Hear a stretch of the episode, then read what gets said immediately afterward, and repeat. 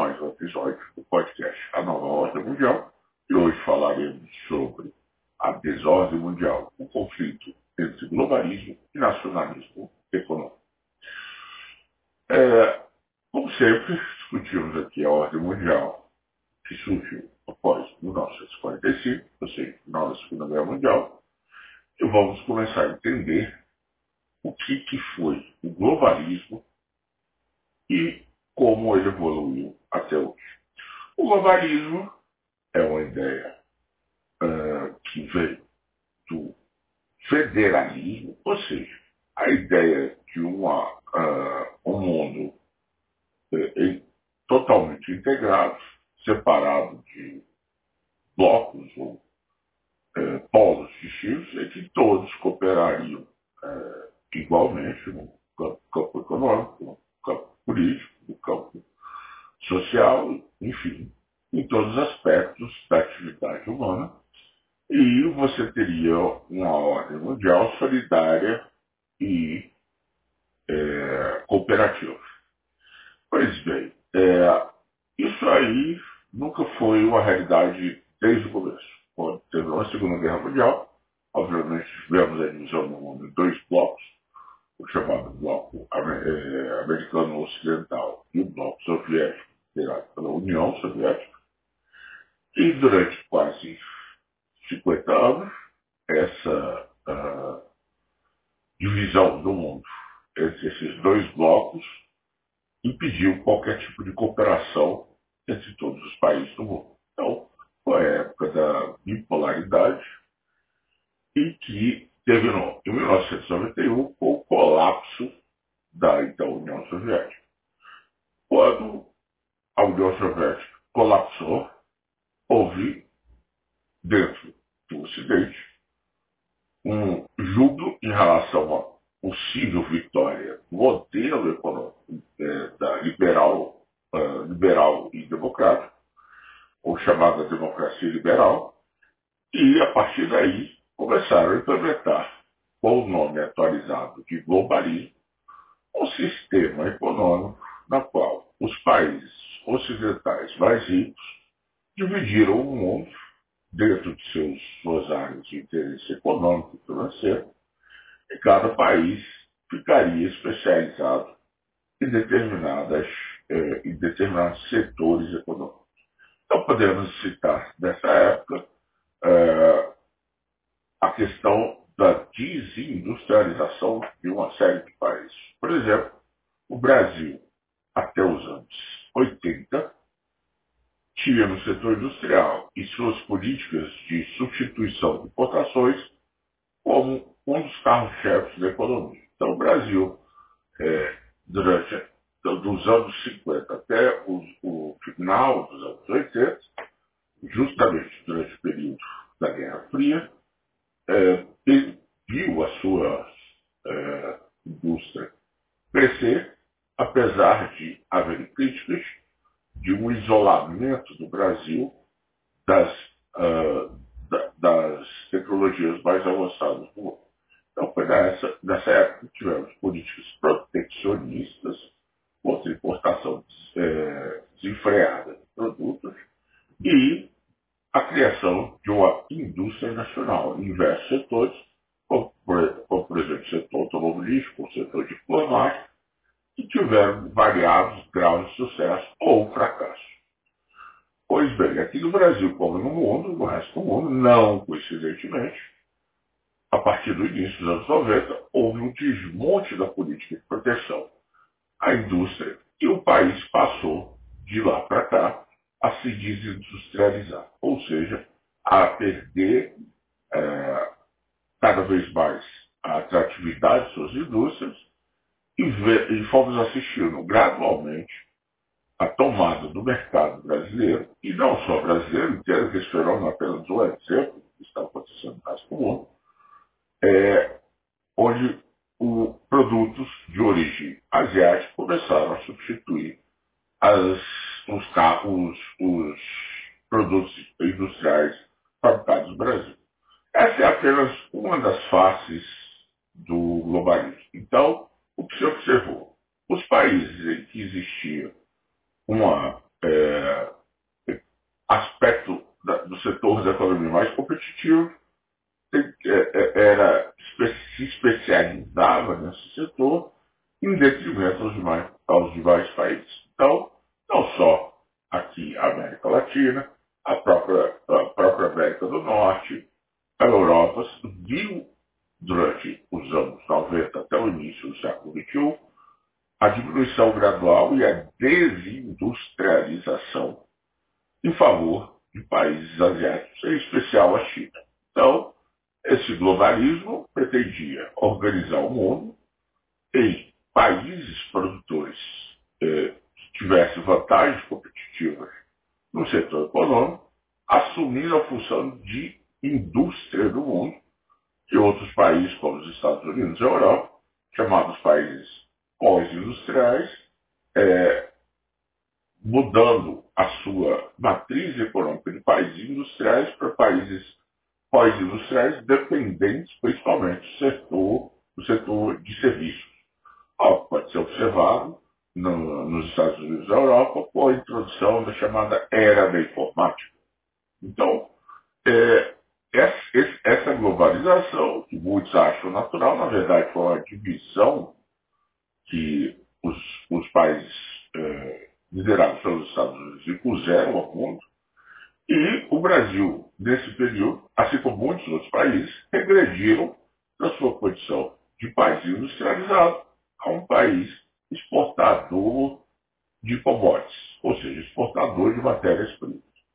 O Brasil passou quase um século tentando se livrar da dependência de monoculturas agrícolas, voltou ao mesmo status no início do século XXI.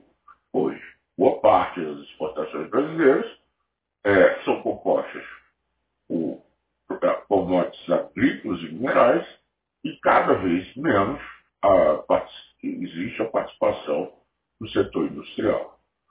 É, isso não é, de forma alguma, isolado, repito, por exemplo, nos Estados Unidos houve uma abrupta desindustrialização em vários estados americanos, então é, áreas que, que dominavam é, a indústria siderúrgica nos Estados Unidos foram totalmente eliminadas, assim como inúmeras plantas de fábricas de automóveis.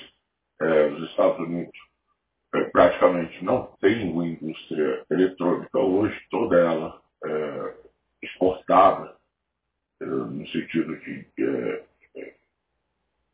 as plantas industriais foram todas movidas para o Oriente.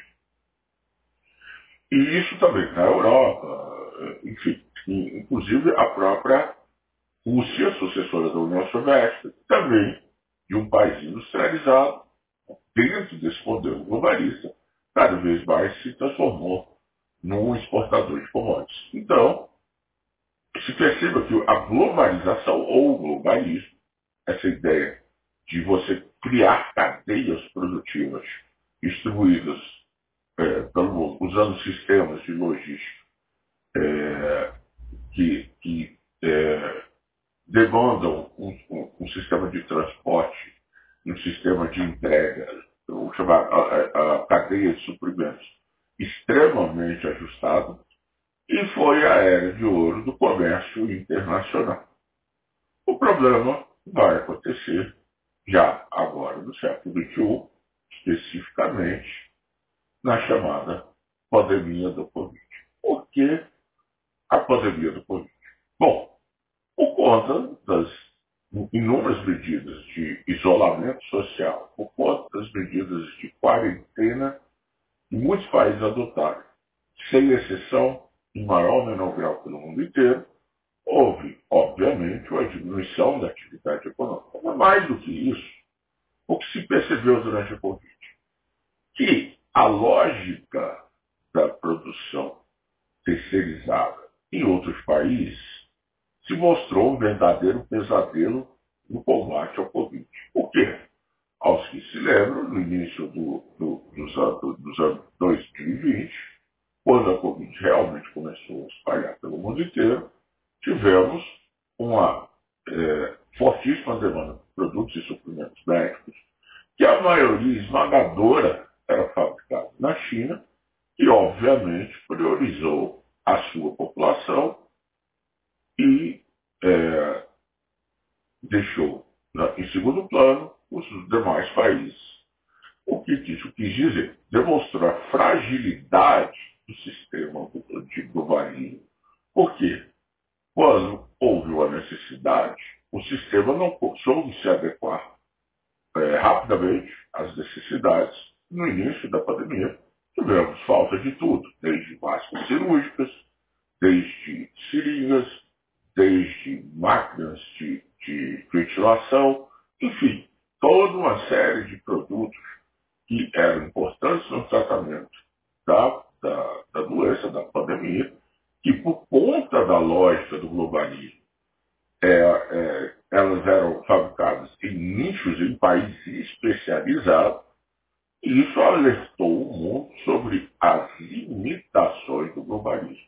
Ou seja, os países que, que têm uma base industrial se mostraram mais competitivos e mais ágeis para combater a, a doença do que os países que simplesmente são meros dependentes de exportação de produtos, é, de produtos e matérias-primas, de produtos não acabados e matérias-primas. Então, esse foi o, o, o chamado grande é, evento cataclismático dentro da economia mundial que o mundo não se recuperou até hoje. Não só houve, como se viu, a, a interrupção ou, ou a, uma disruptividade da, da, produção na área de medicamentos, mas isso afetou todos os outros setores econômicos. Quem se lembra, vai, vai, vai, quem, quem, quem tem alguma memória vai se lembrar que também houve uma é, falta e houve uma diminuição na produção de automóveis, porque ah, por conta da, da, pandemia, muitas fábricas de semicondutores dependiam da indústria automobilística, que cortou ou diminuiu seus, seus pedidos, ela se voltou para outra, outras áreas do mercado. E quando a indústria automobilística retomou sua produção, não existia mais produção em escala e número suficiente para produzir a quantidade de veículos demandados. Ou seja, por conta da interrupção das cadeias de suprimento, o número de carros diminuiu, a produção de, do, número de carros diminuiu drasticamente no mundo inteiro. Isso não aconteceu somente no Brasil, mas em todos os países produtores de veículos e automóveis. Isso afetou não só esse setor, mas todos os outros setores econômicos em menor, menor grau. Então, é, isso afetou, por exemplo, a produção é, de componentes de aviões, como no caso da Embraer, Boeing e Afetou a produção até de têxteis, enfim, todos os setores econômicos que dependiam de uma cadeia de suprimentos é, de produtos industrializados e acabados. Então, com isso, e mais recentemente, outro grande fenômeno, outro grande acontecimento, a guerra da Ucrânia, ressurgiram é, ideias que já se imaginavam é, extintas, que foi o do chamado nacionalismo econômico. O nacionalismo econômico foi o que o Brasil viveu nos anos 40 e 50 em diante, é, principalmente por os impulsos à industrialização dados aqui pelo governo JK, na qual partimos para a construção de uma base industrial e que demonstrou agora, durante a guerra da Ucrânia, as limitações desse globalismo. Os países que já vinham afetados, sendo afetados pelas, é, pela, pelas barreiras, é, dificuldades criadas pela uh, Covid, agora sofrem de um outro problema. De uma mudança do mundo para dois blocos econômicos, existe uma tendência clara, nítida, de países chamados periféricos, ou países emergentes, se separarem dos países ocidentais em função das uh, divisões exacerbadas pela guerra na Ucrânia, da Ucrânia. Então estamos observando, por exemplo, uma mudança radical. É óbvio que essa mudança ela se dá num processo mais lento, porque é, são vários e vários é, setores e áreas que têm que se adequar a uma mudança da, dessas, dessa, dessa lógica econômica. Então, por exemplo, a China vem desenvolvendo é, uma política de expansão internacional, de criar uma estrutura logística que não dependa do tráfego marítimo para exportar seus produtos por meio de rotas terrestres. Como é que se dá isso? Eles estão financiando é, uma série de iniciativas pelo mundo inteiro de construção de infraestrutura que beneficia a China diretamente e indiretamente e possibilita, por exemplo, um dos, um uma das iniciativas é o BRI, Belt and Road Initiative. É basicamente uma estrutura eh, de estradas de, de rodagem, estradas de ferro integradas com portos e aeroportos, na qual você pretende substituir a exportação por via marítima, pra, pra eh, passando por um sistema integrado mundial de, de transporte por via terrestre, principalmente no chamado bloco asiático é, e o bloco africano e do Oriente Médio. Isso atende quase 70% ou 80% da população mundial e diminui consideravelmente a importância econômica dos países ocidentais. Isso é apenas um dos exemplos que está é, afetando diretamente a ordem mundial com a mudança da, da, da, da ideia do globalismo para o nacionalismo econômico. Outros, outros exemplos podem ser vistos quase diariamente, é, com cada vez mais assinatura de acordos bilaterais entre países, como, por exemplo, a recente paz entre, uh, o acordo entre o Irã e a Arábia Saudita, e vai muito além de uma reaproximação é, política, ela também se trata da abertura dos interesses é, econômicos no Irã, país que fica no centro da Ásia, que vai permitir com que a, o reino da Arábia Saudita invista desenvolvimento da economia iraniana e permita ao Irã superar as sanções econômicas impostas pelo, Oriente, pelo Ocidente desde os anos 70, com a queda do regime do Shah Reza Pahlavi, então aliado do Ocidente. Mas isso vai muito além e, e aqui esse, nesse episódio não, não, não teremos tempo nem espaço para discutir todos os acontecimentos, apenas para citar que a a ideia do, do federalismo, do globalismo, a ideia de uma unidade econômica mundial está rapidamente se, se integrando.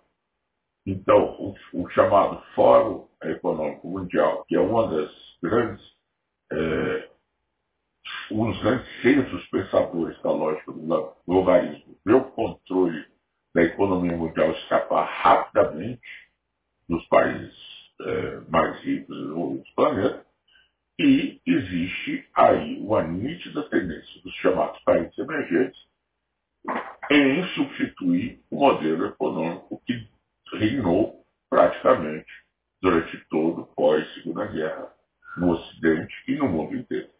Então, é mais ou menos isso que queríamos começar hoje, nesse episódio, e nos próximos episódios falaremos sobre temas também tão relevantes e importantes. Muito obrigado e até o próximo episódio.